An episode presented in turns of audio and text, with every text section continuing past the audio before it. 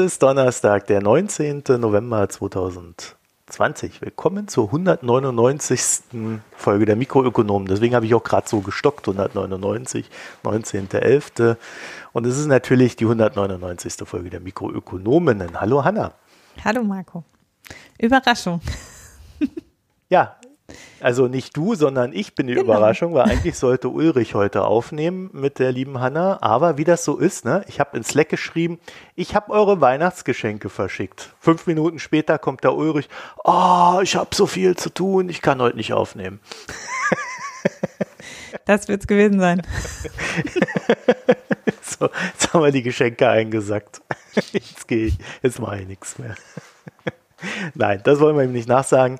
Ulrich hat äh, einen, einen guten Grund geliefert an Überarbeitung. Irgendwas mit explodierenden Rechenzentrum, Serverumzug und so weiter. Und alles von Hand. In der Richtung. Ja, alles von Hand. Klang auch so, als ob er die da höchst selbst von China hierher tragen muss, die Server. Naja, das waren schon unsere allgemeinen Hinweise im Sinne von Neuigkeiten. Ansonsten, äh, ja, wir haben unseren Newsletter, den ich letzte Woche mal wieder fleißigerweise befüllt habe. Also ich versuche mich an die Zwei-Wochen-Regel zu halten. Und äh, wir möchten uns natürlich ganz herzlich für die Spenden-Premium-Abos und Daueraufträge bedanken. Explizit natürlich auch die, die mit dem Vermerk Weihnachtsgeschenke versehen sind oder Dauer-Dauerauftrag, also monatlich reinkommen und damit die Weihnachtsgeschenke für Hanna und Ulrich finanzieren. Vielen Dank dafür. Ansonsten haben wir noch den kleinen Hinweis, wenn ihr uns erreichen wollt, per E-Mail mh.mikroökonomen.de und auf Twitter, Reddit und Facebook findet ihr uns auch, jeweils at Mikroökonomen. Ich wollte noch gucken, ob der Ulrich bei, beim Reddit die neue Folge eingetragen hat. Hat bestimmt auch nicht gemacht. naja, wir sprechen heute nicht, Hanna. Worüber sprechen wir denn heute? Ja, der Wirecard-Untersuchungsausschuss hat ja jetzt angefangen. Aber da weiß man ja noch gar nicht, was da rauskommt. Deshalb sprechen wir da nicht drüber. Naja, doch, der Herr Braun hat nichts gesagt. Er hat gesagt, er sagt nichts dazu. Ja, ja. so, nach zehn Minuten. Ich glaube nur, das sind lange noch nicht alle gehört worden, von daher ist. Die beste Frage im Ausschuss war übrigens, Herr Braun, hatten Sie jemals ein Abonnement der Financial Times?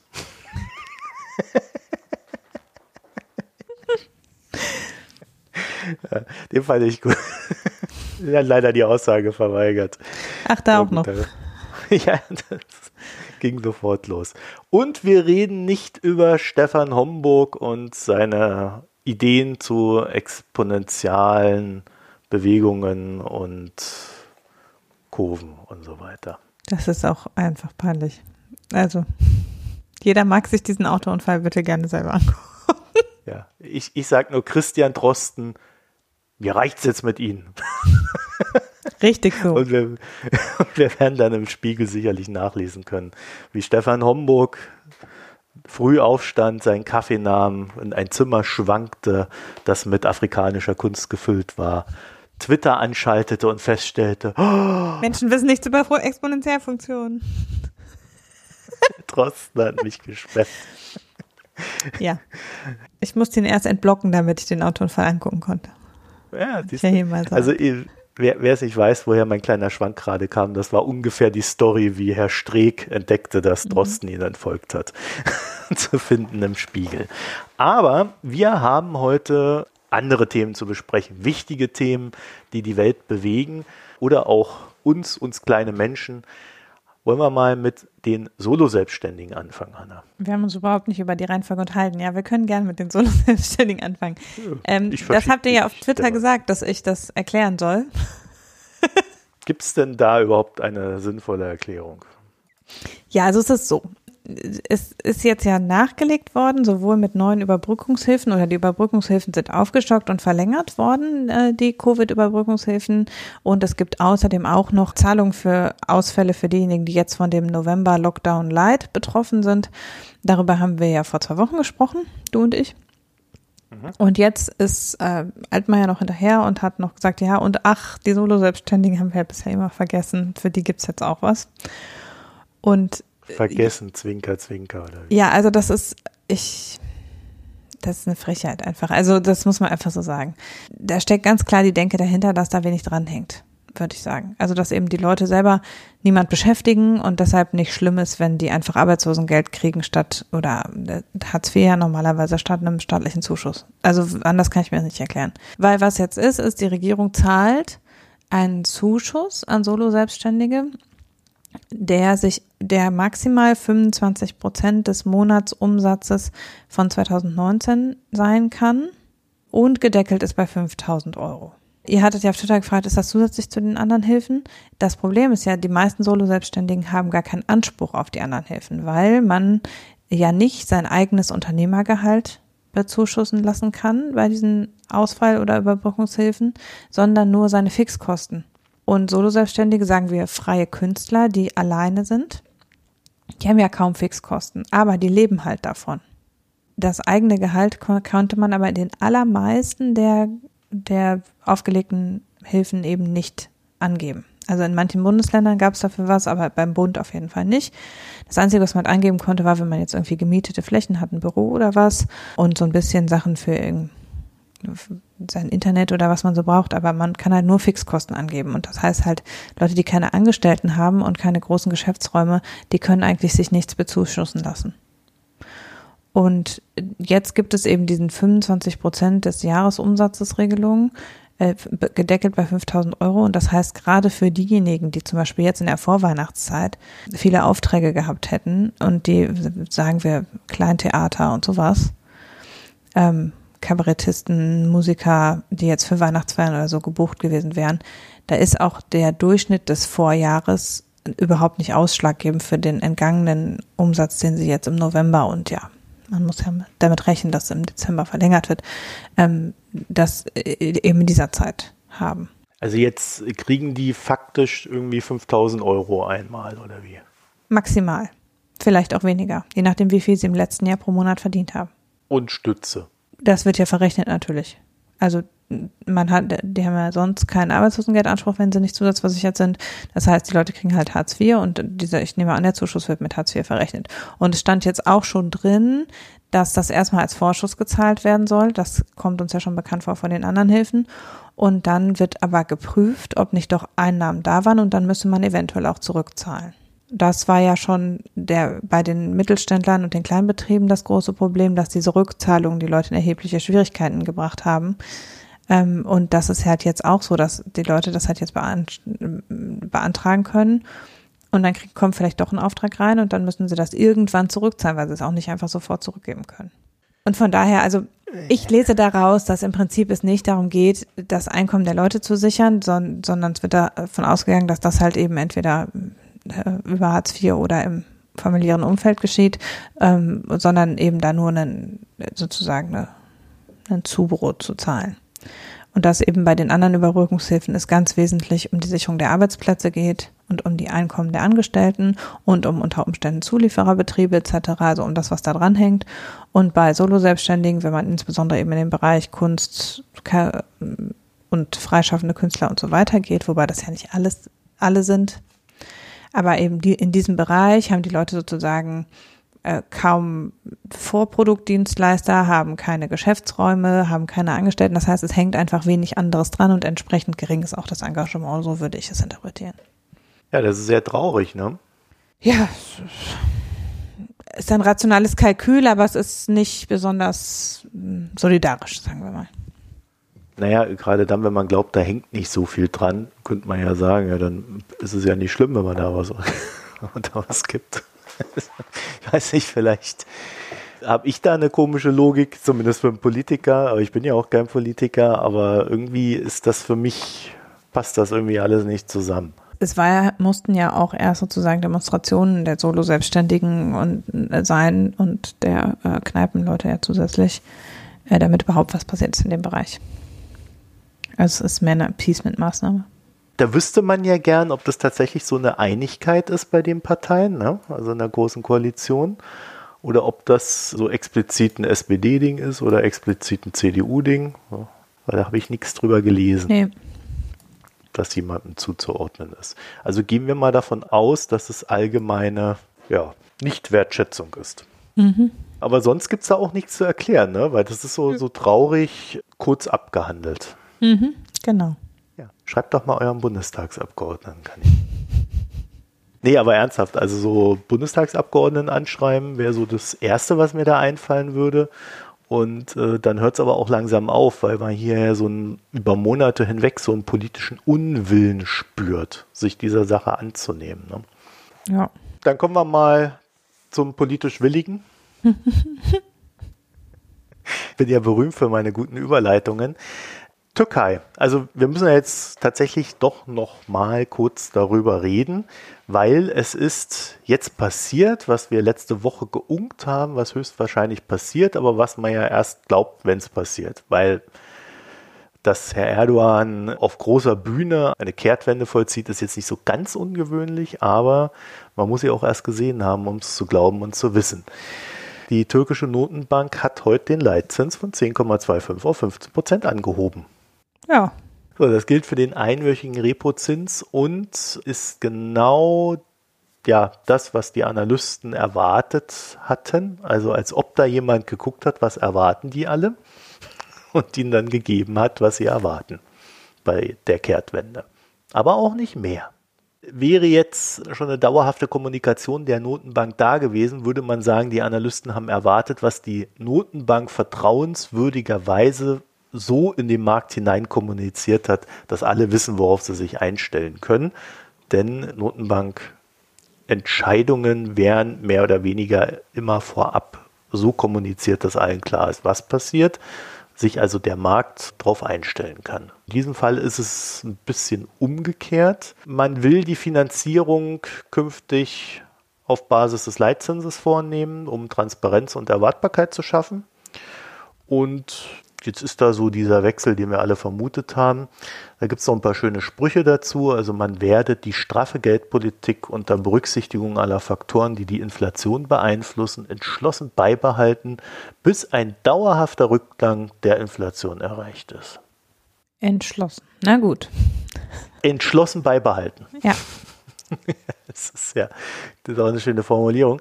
Und man möchte die Risiken der Inflationsaussichten dadurch managen, die Inflationserwartung kontrollieren und so bald wie möglich Deflationsprozesse herstellen. Ich kann ja sagen, möge Gott mit ihm sein. Und für einen Euro gibt es derweil rund neun türkische Lira. Da waren wir ja mal bei zehn. Es hat sich jetzt allerdings im Zuge der Notenbankentscheidung auch nicht mehr so viel getan weil am Ende es halt eben dann doch erwartet war und die Bewegung vorher schon stattfand. Ich würde mal so auf den ersten Blick sagen, die Lage hat sich entspannt, äh, aber noch lange nicht gebessert. Und der Punkt bei der ganzen Sache ist für mich folgender. Also das ist jetzt erstmal alles positiv. Erdogan hat sich beruhigt, kommt wieder äh, aus seiner Verschwörungstheorie-Bubble raus und macht eine ordentliche Geldpolitik, beziehungsweise lässt zu, dass jemand sie tut. Und ähm, es ist aber grundsätzlich auch so, dass Geldpolitik halt immer nur Teil eines Ganzen ist. Ne? Also das heißt, Erdogan müsste jetzt auch noch innenpolitische und wirtschaftliche Reformen voranbringen, damit sich die Lage auch bessert und der Markt das dann antizipieren kann. Also wir sehen das so ein bisschen über die letzten Jahre hinweg auch an der EZB, die ja gerade unter Draghi sehr viel an politischen Nichthandeln, also Nichtreformen kompensieren musste. Und da gab es ja dann so lustige Studien bei der EZB, die die äh, EU-Staaten quasi angefleht hat, äh, doch bitte möglichst fiskalische Maßnahmen zu treffen und es nicht alles nur der EZB zu hinterlassen. Also die Wortwahl aber grundsätzlich, und das ist halt interessant, geht dann so Richtung Verlässlichkeit. Also man sagt jetzt, wir wollen verlässlich sein, wir werden äh, jetzt das tun, was getan werden muss. Und das Ding an der ganzen Sache ist, man legt da nicht einfach so einen Hebel um. Ne? Also Verlässlichkeit muss bewiesen werden. Auch wenn die aktuellen Änderungen jetzt sagen, wir wollen jetzt verlässlich sein, äh, ist es quasi der Beginn einer Transformationsphase. Und dann mache ich mal so einen kleinen Schwenk zu meinem Podcast mit dem Thumann bei der Foreign Times, den ihr ja alle gehört habt. Ähm, zum Nationalismus Erdogans war einer der, der Kernaussagen, gehört Krieg. Und Krieg bedeutet halt auch immer das Gegenteil von Verlässlichkeit. Also dem, was die Notenbank hier versucht zu erzeugen. Krieg bedeutet wirtschaftliche Schwankungen, unnötige Kosten, Wiederaufbaukosten, zerstörte Güter, Terroranschläge, Flüchtlinge und so weiter und so fort. Das heißt, äh, wenn ich eben sagte, dass sich die Türkei geldpolitisch nun in einen Prozess begibt, in dem sie versucht, Vertrauen zu schaffen, so dass sich die Lage dann bessern möge, dann kann man, glaube ich, sagen, so eine, ja, also so eine stabilere Sicht auf Vertrauen in Sachen Türkei entsteht ja frühestens in einem Jahr. Und in, dann gibt es dann die Hassadeure, die da reingehen. Und in zwei Jahren äh, hat, man dann vielleicht eine verbesserte Lage. Also dann bestätigt sich das Vertrauen äh, und dann kehren auch wieder Investoren und so weiter zurück. Also wir reden jetzt hier nicht über etwas, wo man innerhalb von vier, fünf Monaten sagen kann, ja, jetzt ist wieder alles in Ordnung. Und das wollte ich dann nochmal herausheben, weil halt zu dieser Notenbank Vertrauensschaffungspolitik dann auch gehört, dass halt Erdogan selbst eine stabile Erwartung in den Markt legt. Das heißt, dass er nicht ständig hohl dreht und die Richtung wechselt. Ja, und das ist am Ende versucht er halt seine eigene politische Stabilität über eine Zinsstabilität auch zu kommunizieren. Und ähm, wir haben ja jetzt in den vergangenen zwei bis drei Jahren durchaus gesehen, dass er eben gerade den Zins bewusst einsetzt, auch um für um Inflation zu steuern, weil Inflation ihm im Inland eben schädlicher sein ist als letztlich ein schwacher Wechselkurs. Ja, und da war ja sehr offensichtlich, dass er nicht davor zurückscheut, einfach einzugreifen in die Freiheit der Notenbank. Und auf die Art und Weise stellt man halt kein Vertrauen her. In, so schafft man keine glaubwürdige Notenbank, wenn klar ist, dass eben nach Gutdünken quasi eingegriffen wird. Mhm. Es würde mich sehr wundern, wenn das reicht als vertrauensschaffendes Signal nach den Erfahrungen der letzten zwei bis drei Jahre. Da können Wetten abgeschlossen werden, die wir in naher Zukunft noch nicht mal auflösen können. Kommen wir zum nächsten Thema. Rollierend hier durch. Hanna, Sambia ist pleite. Ja. Warum? Darüber streiten sich die Geister. Sagen wir mal so, also zunächst mal die Fakten. Sambia hat letzte Woche verkündet, oder Anfang dieser Woche, nee, letzte Woche, äh, verkündet, dass sie ähm, eine fällig werdende Anleihe äh, nicht bezahlen können. Euro-Anleihe, ne? Eine Euro-Anleihe, genau. Also Sambia ist noch bis 2015, hat 2015, glaube ich, die letzten größeren Umfang Dollar-Anleihen ausgegeben und kommt jetzt an die Grenze der aus, dass das gilt für viele afrikanische Staaten, dass so die ersten in den letzten zehn Jahren begebenen Anleihen auslaufen. Und das war also jetzt eine Euro-Anleihe. Es ist aber klar, dass es auch mindestens zwei größere chinesische Anleihen auslaufen demnächst und dass da auch eine Zahlung fällig wäre. Und insgesamt ist Sambia mit 12 Milliarden Euro im Moment verschuldet, drei Milliarden davon ungefähr bei China. Der Rest verteilt sich und ein relativ großer Anteil ist tatsächlich auch aus, äh, vom privaten Kapitalmarkt. Sie hatten davor um ein Moratorium gebeten von sechs Monaten mit dem Argument, dass eben durch den Wirtschaftseinbruch im Zuge der Covid-Krise sie nur vorübergehend zahlungsunfähig wären. Und da es aber, aber die Anleger haben, so zumindest die Vermutung, einem Moratorium deshalb nicht zugestimmt, weil sehr intransparent ist, ob Sambia die chinesischen Schulden weiter bedient. Also die Befürchtung ist halt, dass sie ähm, ein Moratorium aushandeln mit in Bezug auf die privatwirtschaftlichen Geber oder die westlichen Geber und die chinesischen Schulden weiter bedienen.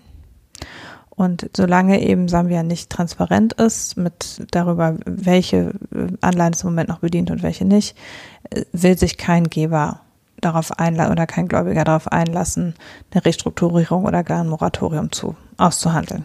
Und infolgedessen hat eben der sambische Finanzminister erklärt, dass Sambia nicht zahlungsfähig ist.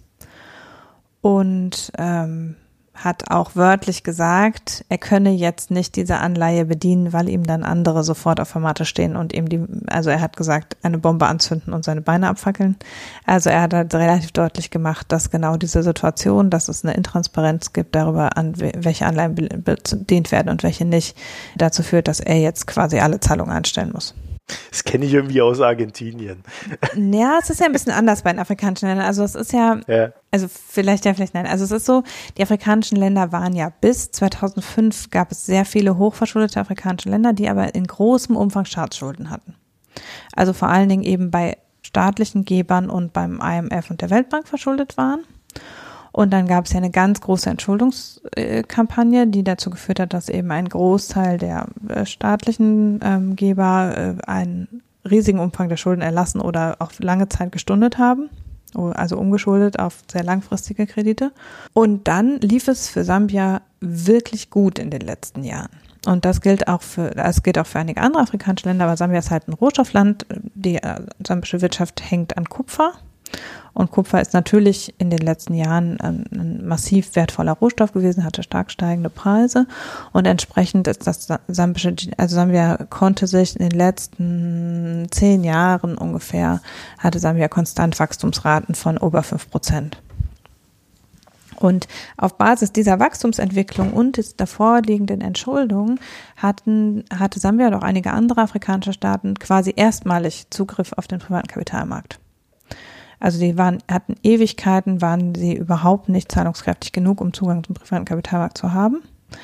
Und angetrieben durch hohe chinesische Investitionen und durch hohe chinesische Nachfrage ist eben dann doch die Bonität so gut geworden, dass sie sich zu okayen Konditionen verschulden konnten bei privaten Gebern. Wenn ich da kurz einhaken darf, China ist nicht der größte Geldgeber. Es ist Nein. ein ähnlicher Geldgeber, aber. Ja, wie gesagt, drei äh, Milliarden von zwölf ungefähr. Ja, ja, also es ist jetzt nicht so, dass sie das dominieren. Und es ist auch in China ein bisschen verteilt. Also es sind nicht alles staatliche ähm, Kredite, sondern eben durch mehrere verschiedene chinesische Banken und durch einige chinesische Unternehmen. Natürlich hängt das dann alles, also der chinesische Finanzsektor ist ja stark staatlich durchdrungen. Also letztlich hängt es natürlich an chinesischer Investitionspolitik am Ende, aber es ist nicht einheitlich, es ist nicht ein Batzen sozusagen, sondern es ist auf mehrere verschiedene chinesische Gläubiger verteilt. Und ihr dürft euch an der Stelle fragen, ob das jetzt daran liegt, dass die chinesischen Medien nicht darüber berichten, dass Sambia pleite ist, oder ob es daran liegt, dass niemand möchte, dass der Chinese weiß, dass Sambia pleite ist. Hm, die Vermutung der westlichen Geber ist ja, dass die chinesischen Kredite weiter bedient werden. Also beziehungsweise nein, das stimmt nicht ganz. Ähm, mit zwei, für zwei größere Anleihen hat China einem Moratorium zugestimmt. Also die Chinese Development Bank und noch eine andere chinesische Bank haben beide ähm, eine Stundung um sechs Monate ausgehandelt mit Sambia, sodass da eben tatsächlich auch das aufgeschoben ist. Die anderen, da weiß man es halt nicht so genau ob das vielleicht sogar weiter bedient wird. Das Problem ist jetzt natürlich anhand der Corona-Krise hat es sich schneller manifestiert, weil die Nachfrage nach Kupfer ist eingebrochen. Mit dem Einbruch der chinesischen Wirtschaft hat, also China ist natürlich ein starker Nachfrager von Kupfer gewesen, weil es eben im Elektronikbereich sehr wichtig ist. Das heißt, China hat massiv in Sambia investiert in den letzten 15, 20 Jahren und hat eben aber auch massive Handelsbeziehungen aus, aufgebaut und entsprechend einen großen Anteil des chinesischen, des sambischen Kupfers ist eben nach China gegangen. Als sich in der Wirtschaft anfangs Jahres eingebrochen ist, hat das also schon Sambia relativ stark getroffen. Dann kommt dazu, dass eben natürlich auch die, es Einbußen im Tourismus gab, dass die Weltwirtschaft insgesamt eingebrochen ist und das alles ähm, hat für ganz viele afrikanische Staaten zu einem massiven Wirtschaftseinbruch geführt. Und dann sind natürlich die Staaten selbst auch alle von Covid-Erkrankungen betroffen inzwischen. In Sambia sind die Zahlen ab Juli ungefähr raufgegangen, also im äh, südlichen Winter. Und da haben die Staaten auch wenig Möglichkeiten, außer ziemlich schnell Wirtschaftsaktivität und Transport und so weiter zurückzufahren. Also gerade im öffentlichen Transport ist halt ganz viel reduziert worden. Und das führt dann wiederum ja nochmal zu einem in, inländisch gemachten Einbruch der Wirtschaftsaktivität. Das heißt, klar, die durch Covid-19 ausgelöste Wirtschaftskrise trägt jetzt dazu bei, dass die Schuldenlast unerträglich wird. Aber bei Sambia ist eben die These, dass die Schuldenlast schon davor unnachhaltig war weil eben sie sich zu einem erheblichen Zins äh, auf dem privaten, privaten Kapitalmarkt verschuldet haben und auch, weil die Investitionspolitik einfach, sagen wir mal, willkürlich war. Also es ist vieles gut gemacht worden. Es hat halt Investitionen gegeben, die total sinnvoll und richtig waren. Gerade Infrastrukturinvestitionen, die total nötig waren, zum Beispiel um eben die Handelsstraßen zu verbessern und so weiter. Aber es gab auch große Investitionsprojekte, die äußerst fragwürdig waren, warum man dafür sich in dem Umfang verschuldet hat. Zum Beispiel hat Sambia oh, eine Bevölkerung von ungefähr sechs bis sieben Millionen Einwohnern und hat halt im Wesentlichen einen internationalen Flughafen in der Hauptstadt Lusaka und hat einen zweiten großen Flughafen gebaut. Im Copperbelt, also da, wo der Kupfer abgebaut wird, aber das Copperbelt ist mit Schiene hervorragend an die Hauptstadt angeschlossen und außerdem wird sowieso Kupfer nicht per Flugzeug transportiert. Wollte gerade sagen, also. Das heißt, ob man jetzt für den Kupfertransport, ja genau, da, also die Kupferminen sind privatisiert worden und China hat einige der Kupferminen gekauft.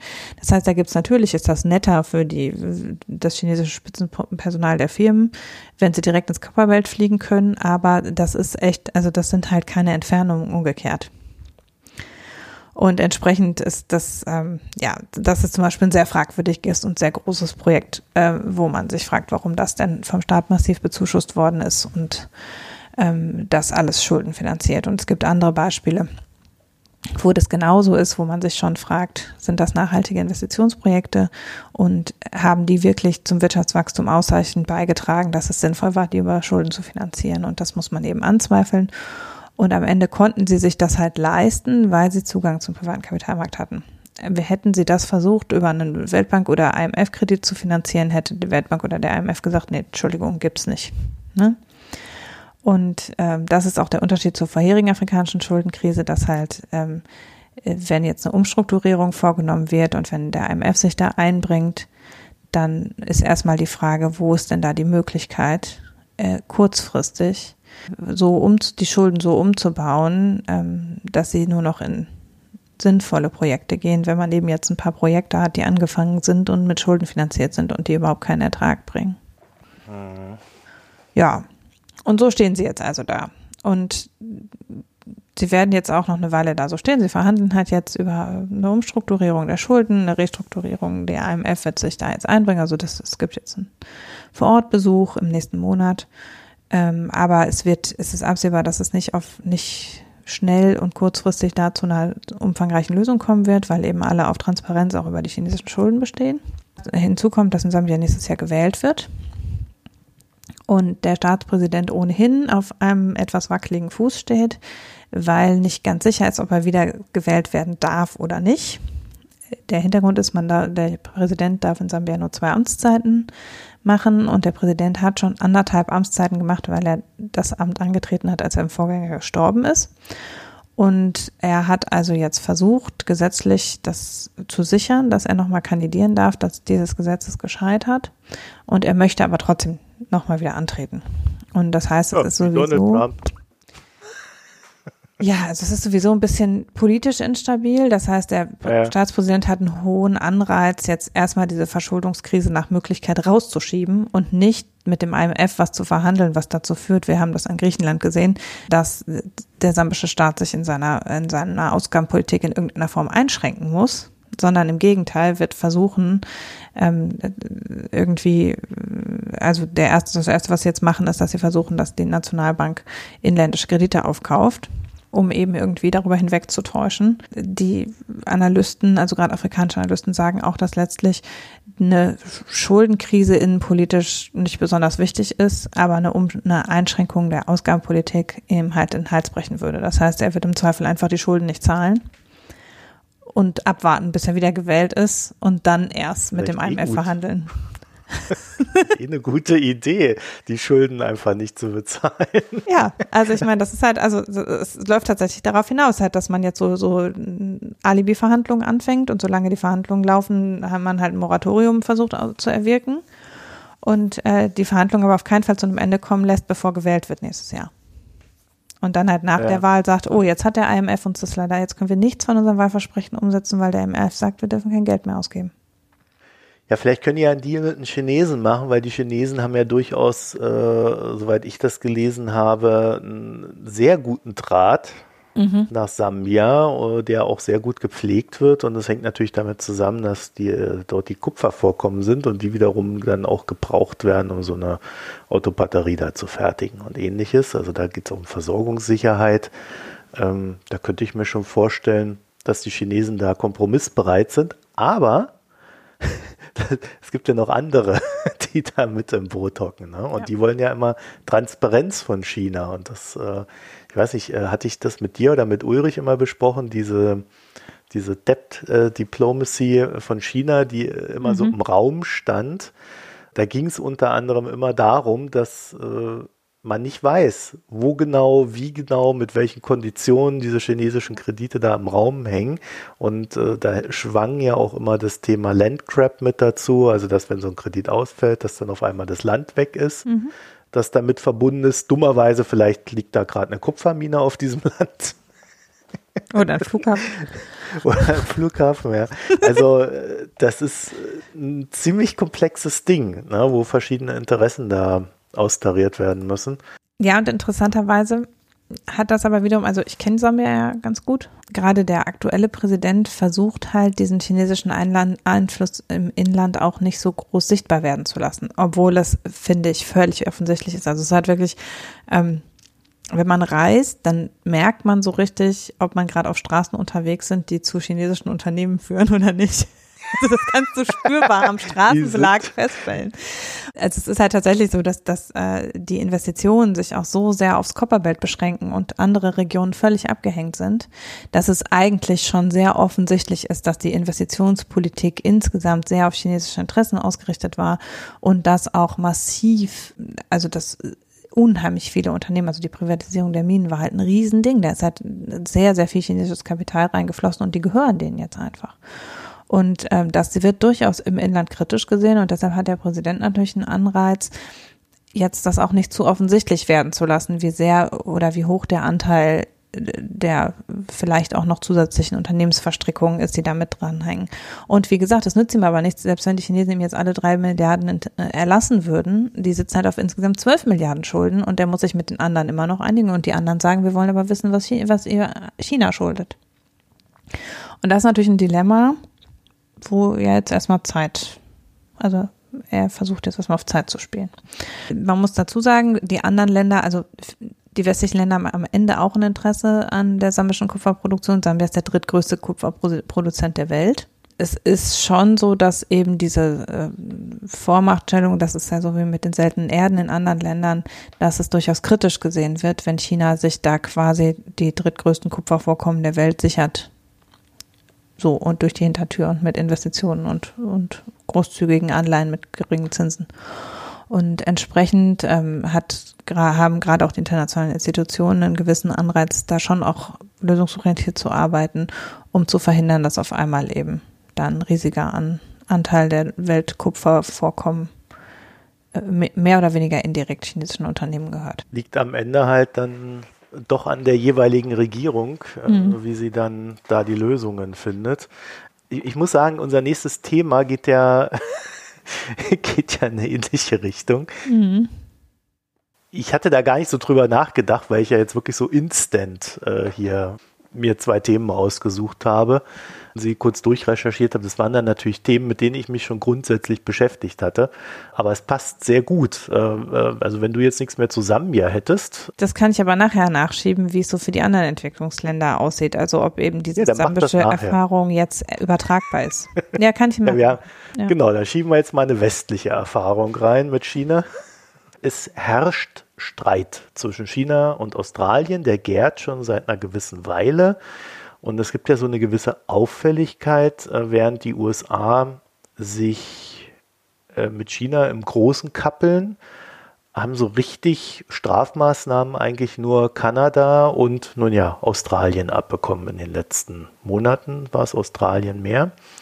Und äh, das sieht immer so ein bisschen von außen betrachtet so aus, als ob China dann die Kleinen benutzt, um den Großen zu zeigen, wo der Hammer hängt und wie sie, wie China so die Welt sieht. Es gab also diesen Streit, es gab Sanktionen, Gegensanktionen, also man kappelt sich da und eigentlich ist Australien gar nicht so unwichtig für China, denn Australien liefert einen Haufen Rohstoffe darüber. Jetzt haben wir aber, ja, äh, wie man so schön sagt, Covid und da braucht man nicht ganz so viele Rohstoffe. Wenn man also jetzt auf Australien losgeht, tut es auch nicht ganz so weh. Und gleichzeitig sichert sich China ja auch zunehmend äh, Zugriff in ja, Lateinamerika und in Afrika auf Rohstoffe, sodass man sich da vielleicht ohnehin gerade in einer gewissen Unabhängigkeit wähnt.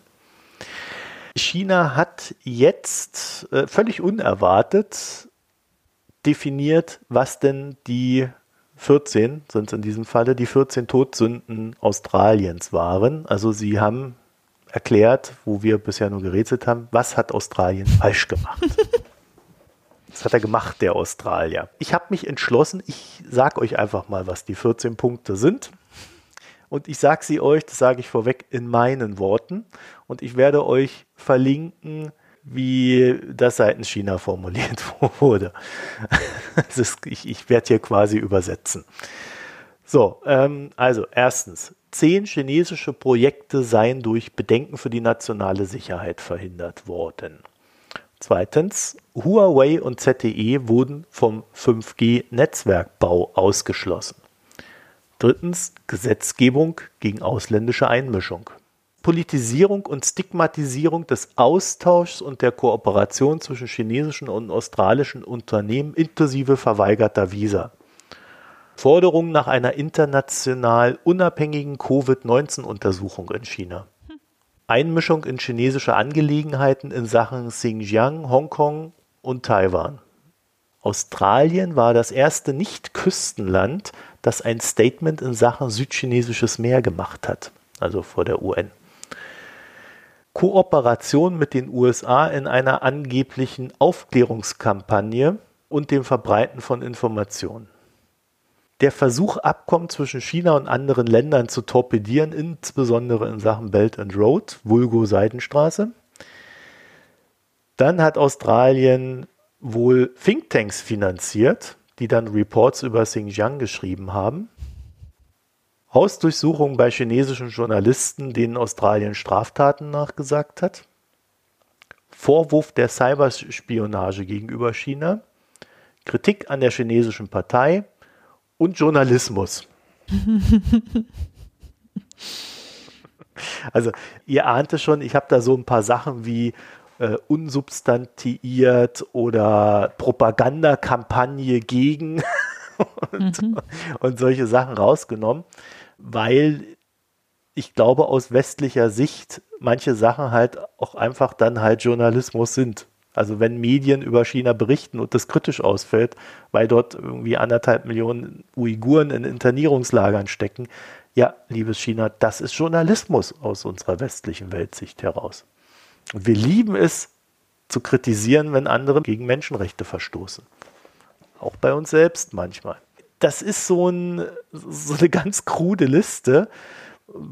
Und ich habe das vor allen Dingen deswegen auch reingenommen, weil ich so dieses Gefühl habe, beziehungsweise ist ja recht offensichtlich, das ist ja nicht nur, da geht es nicht nur um Australien, ne, sondern da hat China einfach mal gesagt, so, das ist das, was wir nicht wollen, dass ihr tut. Und damit meinen sie alle anderen, also wirklich alle, von Russland über Kasachstan bis USA, Kanada, Deutschland. Mhm. Und ich glaube, das sollten wir uns schon vergegenwärtigen, mit was für einem Land wir es da zu tun haben, der ja gerne unser bester Freund und größter Handelspartner sein möchte. Von dessen Abhängigkeit äh, beziehungsweise in gegenseitiger Abhängigkeit äh, wir uns ja da begeben sollen. Wirtschaft ist ja nicht nur eine Einbahnstraße, sondern man ist ja immer beidseitig abhängig. Aber naja, darauf lassen wir uns dann ein. Wenn wir also, wie Peter Altmaier das möchte, ein Gesetz in der EU machen, wo die EU dann sagt, also äh, ihr könnt verhindern, dass chinesische Unternehmen ein Unternehmen übernehmen. KUKA wäre da ja immer noch das Streitbeispiel gewesen aus der Vergangenheit, was China dann übernehmen konnte. Und die Bundesregierung dann hergeht und verhindert, dass ein Unternehmen übernommen wird, dann kann China sagen, ja, ihr äh, seid böse zu uns, wir machen Sanktionen. Das ist auch so ein Außerkraftsetzen der WTO bis zum gewissen Punkt. Ja. Das sind auch so Ängste, die man dann so haben kann, äh, wenn man ein afrikanisches Land ist äh, und sich da in Schuldenabhängigkeit zu China begibt. Vielleicht mal mehr, mal weniger. Also da gibt es ja Länder, die sind mit geringem Anteil verschuldet, andere haben sich da übermäßig reinbegeben klar, wenn da so ein Diktator drin hockt, der hat dann mit solchen Punkten vielleicht weniger Probleme. Falls das ein demokratisches Land ist, äh, lernt es dann vielleicht den Diktator lieben. Also da, da stehen wir vor sehr spannenden Fragezeichen, die China uns hier übergeben hat. Und ich lasse euch damit jetzt mal allein. Könnt ihr mal darüber nachdenken. Äh, und ich bin mir sicher, wir werden da irgendwann nochmal wieder drauf zurückkommen, in Klammern müssen. Hanna, Ja, zurück zu den Entwicklungsländern. Das ist ja wahrscheinlich nicht nur Afrika, ne? Gibt es noch ein paar mehr. ja, die südamerikanischen Länder waren ja in der Pandemie schon sehr früh betroffen und auch in sehr erheblichem Umfang und haben ja da schon vor längerer Zeit quasi die Nachverfolgung und das Testen völlig aufgegeben und sind ja also wirklich in desaströsem Ausmaß betroffen. Indien hat ja auch einen sehr, sehr, sehr krassen Ausbruch, der nach wie vor auch wo noch nicht klar ist, ob sich deren Kurve überhaupt gerade abflacht, also die ewig lang exponentiell steigende Zahlen hatten. In Afrika waren die Länder eine ganze Zeit lang deutlich weniger betroffen, aber haben natürlich den weltwirtschaftlichen Einbruch einfach in vollem Umfang mitgekriegt. Dann gab es in Afrika einige größere ähm, Naturkatastrophen, die wir nicht gar nicht so mitbekommen haben dieses Jahr. Also es gab eben eine Heuschreckenplage in, im Kongo und in Kenia, die ähm, zu massiven Ernteausfällen geführt haben. Es gab Überschwemmungen in verschiedenen afrikanischen Ländern, die zu Ernteausfällen geführt haben.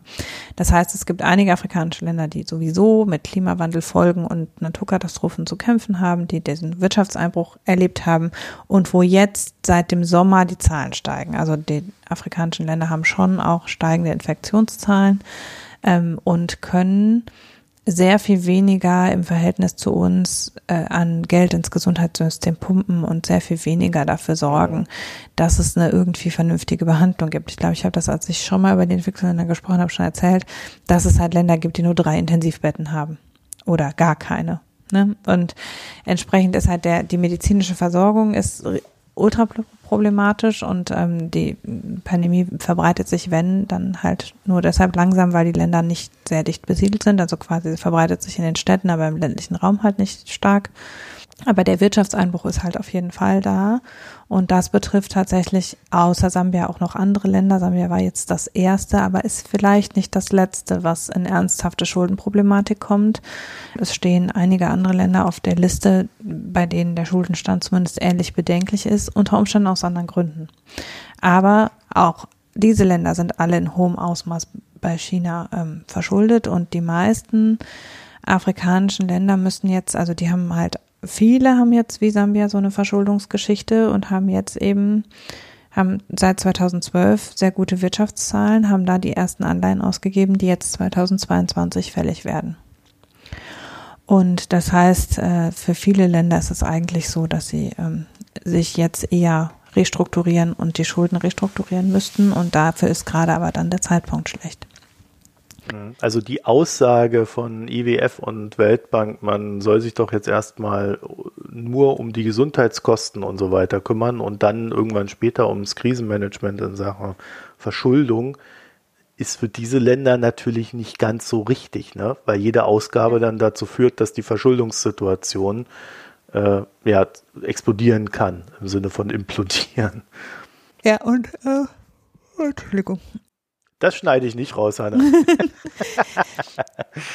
Die Länder versuchen also schon jetzt irgendwie wachstumsförderliche Maßnahmen ähm, zu treffen, wo immer es geht, aber haben eben, äh, auch andere Länder haben eben Prestigeprojekte finanziert, haben ähm, Straßen saniert, die nicht unbedingt nötig gewesen wären und so weiter und haben eben dadurch schon, in manchen Ländern gibt es eine ähnliche Situation wie in Sambia, nicht in allen, äh, insbesondere sehr stark betroffen oder auf der Liste stehen halt neben Sambia insbesondere Ghana und der Kongo, sowohl die Republik Kongo als auch die Demokratische Republik Kongo, die haben alle sowohl einen relativ hohen chinesischen Schuldenstand als auch gerade Ghana hat einen erheblichen Gesamtschuldenstand. Also bei Ghana ist es absehbar, dass das nicht mehr lange gut gehen kann. Ähm, und haben eben, die haben alle, auch Kenia, haben in nennenswertem Umfang chinesische Kredite dazwischen. Also im, bei Sambia ist es eben ein Viertel bis ein Drittel. Bei den anderen Ländern ist es zum Teil, also die Demokratische Republik Kongo ist fast mit der Hälfte ihrer Schulden bei China verschuldet. Bei den anderen liegt es vielleicht eher im Bereich von einem Viertel oder einem Fünftel, aber trotzdem ist es immer noch erheblich, was China da an Anteil hat. Ähm, und jetzt ist es eben so, dass ähm, also dass eben diese, diese schon eine ähnliche Situation absehbar auch in anderen Ländern wartet. Ähm, und dass man sich dann eben fragen muss, inwieweit sind auch die westlichen Geberländer bereit, das jetzt mitzutragen.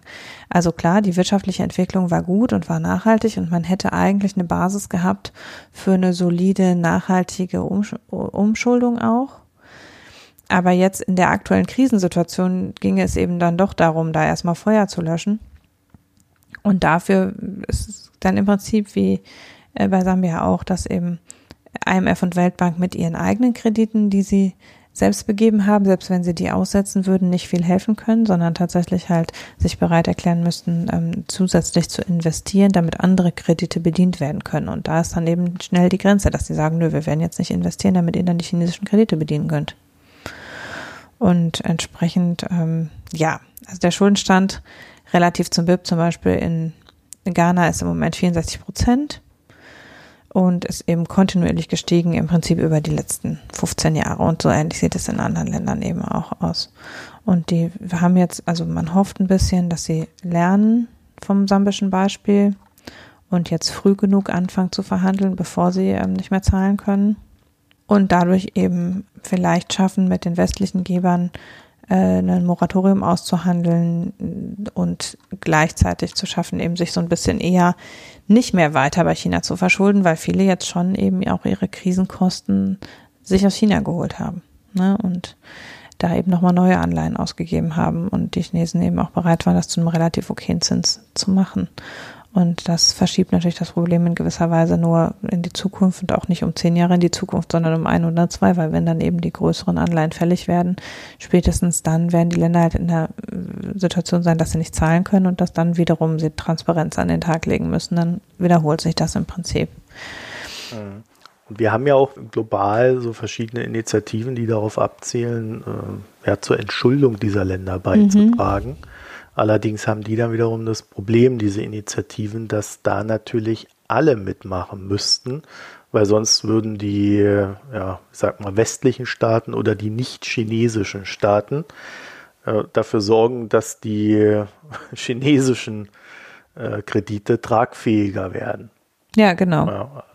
Das ist halt, das, das ist im Prinzip schon für den ganzen afrikanischen Kontinent oder zumindest für alle Rohstoffstaaten, für die anderen interessiert China sich nicht so groß, aber für alle Rohstoffstaaten ist halt ähm, die, ist dieses Dilemma halt da, dass es so ein, so ein Ausspielen gibt zwischen den anderen Gebern und den anderen Gläubigern und China, dass die halt nicht wollen, dass sie durch die Hintertür sozusagen die, die Bedienung der chinesischen Kredite subventionieren. Und ähm, ja, man kann nur hoffen, dass das für die anderen Staaten noch früh genug kommt, die Erkenntnis, äh, dass sie da noch umsteuern können. Aber wie gesagt, selbst wenn IMF und Weltbank wollten, haben sie halt mit eigenen Anleihen gerade wenig Chancen, da irgendwie was zu machen, was umzuschulden, längerfristig zu, äh, zu gestalten, sondern es muss halt von so gemeinsamen Gläubigerinitiativen kommen. Die G20 haben ja ähm, schon, also diese afrikanische Schuldenkrise ist ja schon länger sichtbar und es gibt mit der G20 auch schon länger dann Verhandlungs, ähm, längere Verhandlungsrunden. Aber eben da ist es auch so, dass gesagt wird, naja, wir müssen eben, wir wollen eben eine volle Transparenz über die gesamte Verschuldungssituation und das ist, gestaltet sich schwierig. Und da wird jetzt also werden jetzt erstmal Kommissionen eingesetzt, die die Schulden der einzelnen Länder analysieren und dann wird geguckt, inwiefern man im G20-Rahmen oder eben im Club of Rome eine Möglichkeit hat, langfristige Restrukturierung vorzunehmen. Das ist aber zäh, weil es eben da jetzt durch China eine zusätzliche Partei im Prinzip mit am Tisch sitzt, die in den vergangenen Verschuldungskrisen nicht mit am Tisch saß.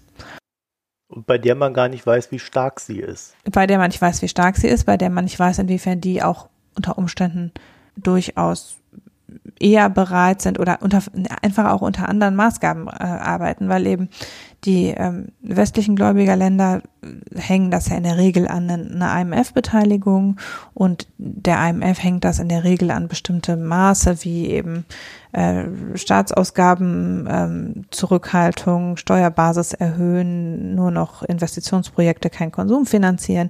Da gibt's halt dann Auflagen und das ist bei China halt unter Umständen nicht so. Also die agieren die halt in einem völlig anderen, in einem völlig an, anderen, in unter völlig anderen Rahmenbedingungen auch. Und es ist halt jetzt eben so, dass die westlichen Staaten auch überlegen müssen, welche Grenzen kommunizieren wir da? Also was ist unser Rahmen und was ist der Rahmen, den die Chinesen setzen? Und das kann durchaus konfligierend sein, auch im Bezug auf die Auflagen, wie Umschuldung gestaltet wird. Ja, und da äh, weiß man nicht, ne? Also die letzte Entschuldungs, also es ist halt so krass, dass diese Länder alle eine sehr gute oder viele eine sehr gute Entwicklungsgeschichte hingelegt haben und trotzdem jetzt wieder an einem ähnlichen Punkt sind wie vor 20 Jahren. oder vor, ja, ja, vor 15 Jahren, ne? also zwischen 2000 und 2005 ist, sind die großen Entschuldungswellen gewesen. Da, wie gesagt, war es zum Großteil staatliche Verschuldung, also gegenüber anderen Staaten. Aber trotzdem hat sich eben gezeigt, dass auch der Zugang zum privaten Kapitalmarkt, der im Wesentlichen ja auf Wirtschaftsaktivität beruht, am Ende trotzdem zu einer ungesunden Verschuldung geführt hat und dass man jetzt wieder in der Situation ist, dass man alle an einen Tisch holen muss und über eine Umschuldung nachdenken muss oder eine Entschuldung. Und das ist schon, also ich finde das schon echt bitter. Also gerade wenn man sich mit diesen Verschuldungssituationen länger beschäftigt hat, weil viele der Staaten wirklich ultra zurückhaltend waren, neue Schulden aufzunehmen und sich eine Zeit lang wirklich sehr zurückgehalten haben. Also 2002 bis 2010 war das Schuldenwachstum minimal und seit 2012 geht es durch die Decke. Und das ist halt durchaus, also ich würde unterstellen, dass es halt durch China auch ähm, im Prinzip durch sehr großzügige Angebote befeuert worden ist tatsächlich, um Abhängigkeiten zu schaffen. Ja, der, der Chinese würde das Verbundenheit nennen, Hanna. Ja. Und man agiert auf Augenhöhe. Ne? Man zieht sich halt auch auf Augenhöhe über den Tisch. So. Ja, ich, ich würde ja jedem empfehlen, wenn man jetzt so diese ganzen Abstimmungen da sieht, China wird unterstützt von, was weiß ich, wie viel, 40 Ländern äh, in Sachen Uiguren, Xinjiang und äh, Deutschland hat irgendwie verlesen, unterstützt von ein paar 30 Staaten und so weiter in der UN äh, seine Bedenken, dass man dann auch mal guckt, wie die Schuldenabhängigkeit der Länder mhm. ist, die China unterstützen. Weil das Spiel geht ja nicht nur um das Geld und, und die Rohstoffe, sondern es geht schon auch um die Gestaltung internationaler Institutionen und mhm. der Konflikte, die darin stattfinden. Auf jeden Fall. Das ist die Strategie, die die USA jahrzehntelang gefahren haben, die macht China halt jetzt auch. Abstimmungsverhalten kaufen ist halt eine durchaus valide Sache. Naja, valide vielleicht nicht, wie man sieht. Für China schon. Ähm, ja. Der IMF sieht insgesamt die Entwicklung in allen Entwicklungsländern als sehr bedenklich an und ruft eben dazu auf, dass die westlichen Länder, also die westlichen Länder haben halt eher ihre Zahlungsbereitschaft in den letzten Monaten in den Entwicklungsländern zurückgefahren, weil sie eben alle selber in der Wirtschaftskrise stecken. Aber eigentlich müsste es laut IMF genau andersrum sein weil eben viele, gerade afrikanische, aber auch andere Länder jetzt auch tatsächlich in ernsthafte Ernährungskrisen kommen, ähm, gerade die auch kriegerische Handlungen zusätzlich sind, wo jetzt Winter ist. Das ist ganz, da gibt es ganz bedenkliche, auch akute Krisensituationen. Und entsprechend ruft der IMF eigentlich dazu auf, dass die westlichen Länder einspringen müssen und einen Fonds aufsetzen müssen, um eben ähm, die Covid-19-Effekte äh, abzu abzufangen, weil am Ende, das hatten Daten und ich schon mal drüber gesprochen, äh, viele Länder sich vor der Situation sehen, dass sie im Grunde das Wachstum der letzten zehn Jahre jetzt verlieren. Also eben sich in armutsmäßig auf das Niveau von vor zehn bis zwanzig Jahren zurückgeworfen sehen innerhalb von einem Jahr. Ja, aber auch hier ist ja wieder genau die gleiche Frage. Ne? Also die westlichen Länder sollen das tun, dann tun sie es und ähm, dann profitiert wieder der Chinese. Ja, das weiß ich nicht. Also das ist ja auch, ähm, äh, im, wenn man das im Zuge der internationalen Institutionen macht, dann ist es ja da auch wieder an Auflagen gebunden. Ich bin nicht ganz sicher. Aber es ist, ja. Mhm. Und da geht es tatsächlich ja auch viel um Not, also tatsächlich darum, einfach ähm, Testkits und Impf Impfchargen und sowas einfach zu kaufen und zur Verfügung zu stellen und eben ähm, Ernährungsmöglichkeiten zur Verfügung zu stellen. Also das ist ja, da sind wir jetzt schon eher im Bereich der Katastrophenhilfe in vielen Ländern, also in denen, die jetzt in, ak in akuten Krisen stehen. Da reden wir schon gar nicht mehr von Krediten, sondern von Nothilfe. Mhm. Aber es ist, wenn man sich die Zahlen anguckt, wirklich bitter, wie es zum Teil für die Länder runtergegangen ist. Also de, gerade eben, wenn man nicht nur auf GDP guckt, sondern auf Armutslevel, dann ist, kann einem wirklich ganz bange werden. Mhm. Und da ist natürlich einige Länder dabei, die auch vom Öl äh, gelebt haben mhm. oder zumindest wesentliche Einnahmen daraus erzielt haben. Und die hat dann der äh, sich verringerndere Ölpreis und die niedrigere Nachfrage natürlich auch extrem hart getroffen. Ja, und die touristischen Länder sind super hart getroffen. Also das betrifft dann halt auch in der Südsee äh, kleine Inselstaaten und so, die halt völlig abhängig sind vom Tourismus und in diesem Jahr natürlich massiv, also im Prinzip ihr Einkommen völlig verloren haben durch den, die Einschränkungen im Tourismus. Ähm, und dann ähm, kommt dazu, dass natürlich viele Länder in hohem Maße von Überweisungen aus dem Ausland abhängig sind, also von privaten Überweisungen aus dem Ausland, die eben Leute, die in entwickelten Ländern äh, wohnen und arbeiten, nach Hause tätigen und natürlich mit äh, die ersten, die rausfliegen, sind die illegalen Arbeiter. Entsprechend in allen Ländern, wo es der, mit der Wirtschaft bergab ging, haben die ähm, migrantischen Arbeiter als erstes ihr Einkommen verloren und entsprechend auch nicht mehr nach Hause überwiesen. Und auch das ist ein nennenswerter Faktor für viele dieser Länder. Wobei das natürlich nicht alle Länder traf. Aus den USA gab es erstmal mehr Geld, weil die Anspruch auf Arbeitslosenhilfe hatten. Aber ähm, ja, also da hat es einige Länder ziemlich hart erwischt und da muss jetzt tatsächlich neu ausverhandelt werden, wie man diesen Ländern hilft. Es ist nicht leichter geworden, ne? habe ich den Eindruck. Also früher hätte man gesagt, äh, okay, dann macht man das so und so und jetzt muss alles erstmal neu und somit zäh verhandelt werden in einer Situation, in der ich so das Gefühl habe, dass ohnehin so eine gewisse Spaltung vorhanden ist. Ne? Ja. Weil man sich ganz explizit um Einflusssphären kappelt.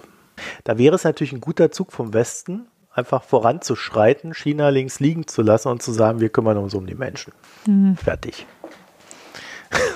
Und den Rest gucken wir dann hinterher. Soweit zu meinen naiven Vorstellungen. Ich würde sagen, wir wandeln jetzt in den Gesellschaftsteil. Was hältst du davon?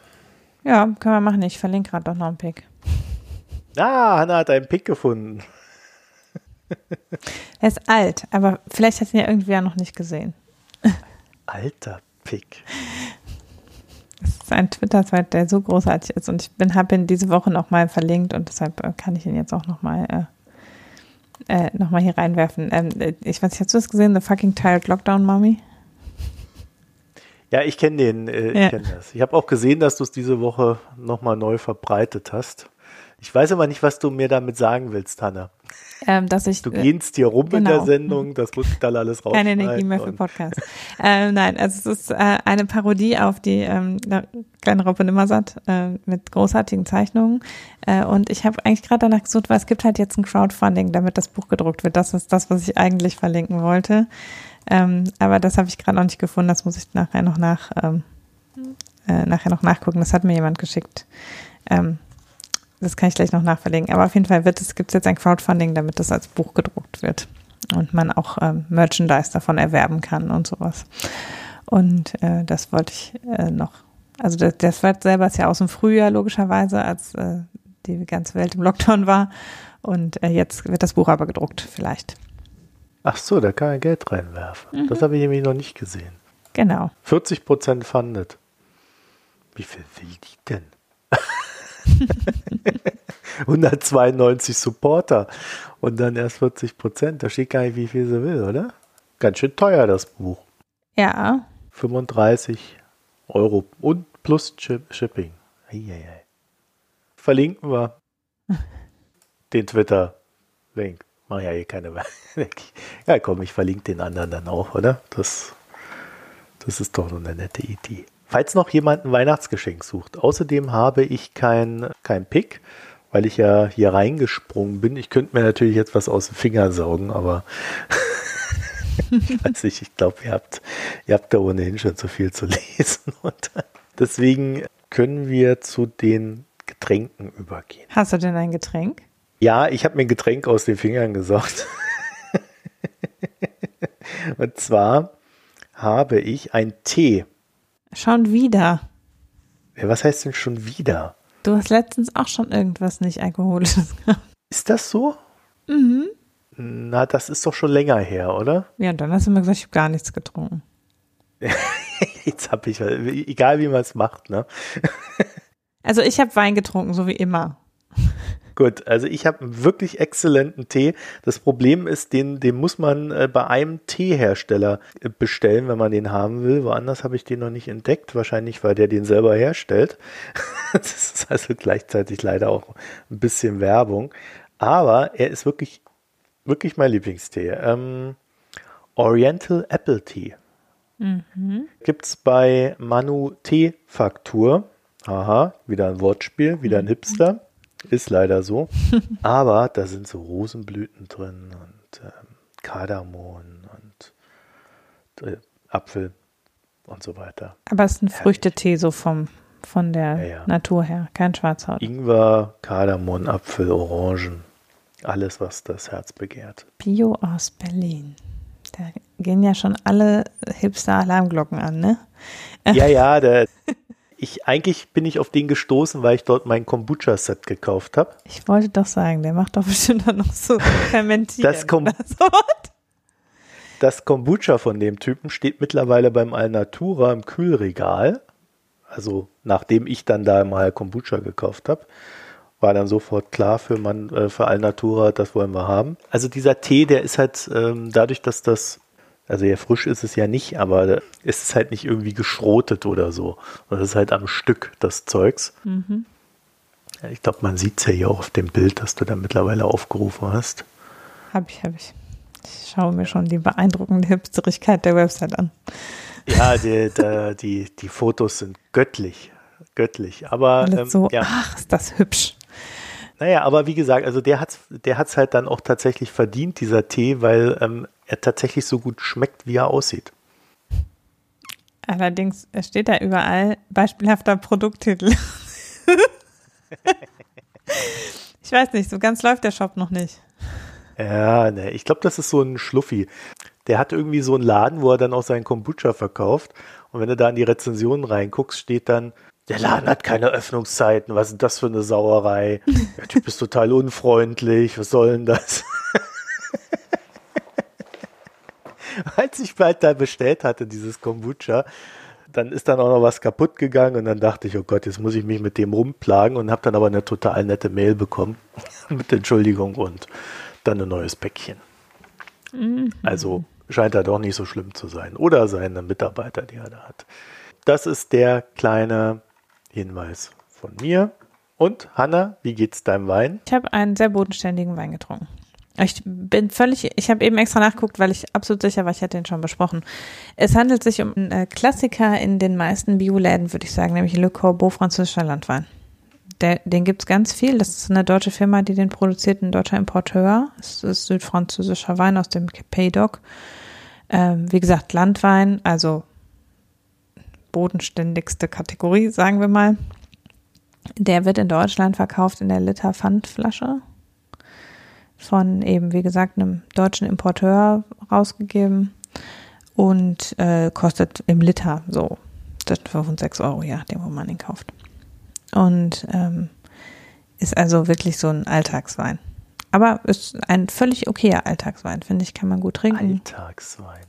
Ja, so, da brauchst du auch nicht, den kannst du auch in die Spaghetti-Soße, den kannst du auch in die Spaghetti-Soße mal tun. Weißt du, so muss man sich nicht doof fühlen, wenn man den zum Kochen benutzt, so. Aber man kann ihn dann auch zum Essen trinken und muss ihn nicht nur zum Kochen benutzen. das ist der ja, Vorteil daran. Deswegen, ja, ja, kauf dir mal eine Flasche Wein und schütte dann irgendwie zwei Esslöffel da. so da rein. Ja, also der immer, ja. ist, wie gesagt, also das ein bisschen, das mit den Pfandflaschen ist ein bisschen anstrengend, wenn man nicht regelmäßig wieder in den Biomarkt geht. Da kann man die natürlich zurückgeben, wenn man den bestellt. Aber wieso hat der denn Pfand?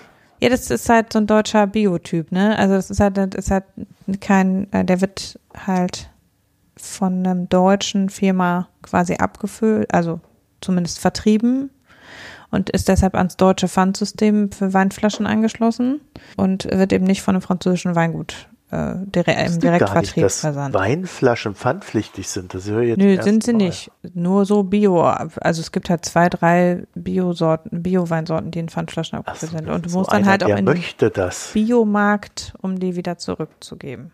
Und das ist nicht so ganz einfach, wenn man eben wie wir im Moment den Wein bestellt und nicht im Biomarkt kauft. Ich muss ja gestehen, ich kaufe ja mein Kombucha mittlerweile wieder, weil es alles viel zu lange dauert mit dem Brauen. Und ich habe da auch wieder so einen Berliner Hipster entdeckt. Mhm. Und da ist das Problem, wenn er das, das kann ich ja nur bestellen. Da kriege ich halt so eine Kiste mit zwölf Flaschen und die haben jeweils 15 Cent Pfand. Mhm. Und dann bieten die echt an, die zurückzunehmen. Und zwar, indem sie sagen, sammel mal vier Kartons und wenn du vier hast, dann nimmst du da ein äh, Packband, machst die zusammen und wir schicken dir ein, so ein Ding und dann kannst du es zurückschicken. Mhm. Nett. Ja, also überall die gleichen Probleme mit dem Versandhandel. Ja, also das ist das, was so ein bisschen, man muss halt auch da auf die 15 Cent äh, oder 25 Cent, glaube ich, ist auf die Weinflasche sogar, da muss, die muss man draufschlagen auf den Preis. so. Aber aber ansonsten ist es ein ähm, leckerer, nicht, also der hat, äh, südfranzösisch typisch, typisch Filaiko 13, noch was Prozent. Schmeckt fruchtig und hat wenig so wenig unangenehme Säure. Ist natürlich ein trockener Wein, aber nicht sauer. Ähm, und kann man jetzt, ich würde ihn nicht verschenken, aber kann man gut so, um ihn einfach zu Hause zum Essen zu trinken, finde ich ihn völlig in Ordnung. Und wie gesagt, man kriegt den in den allermeisten Bioläden, wenn man darauf achtet.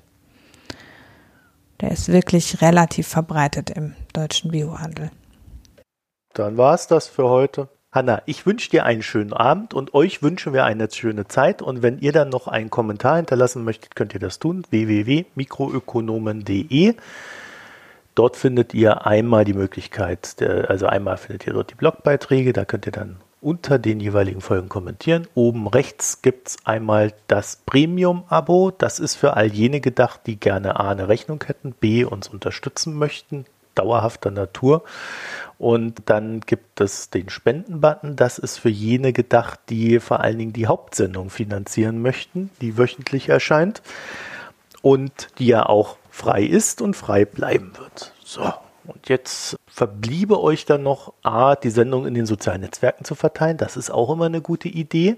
Ja, was gibt es noch? Reddit, Facebook und Twitter. Mikroökonomen jeweils mit OE. Wir wünschen euch eine schöne Zeit. Bis bald. Tschüss. Tschüss.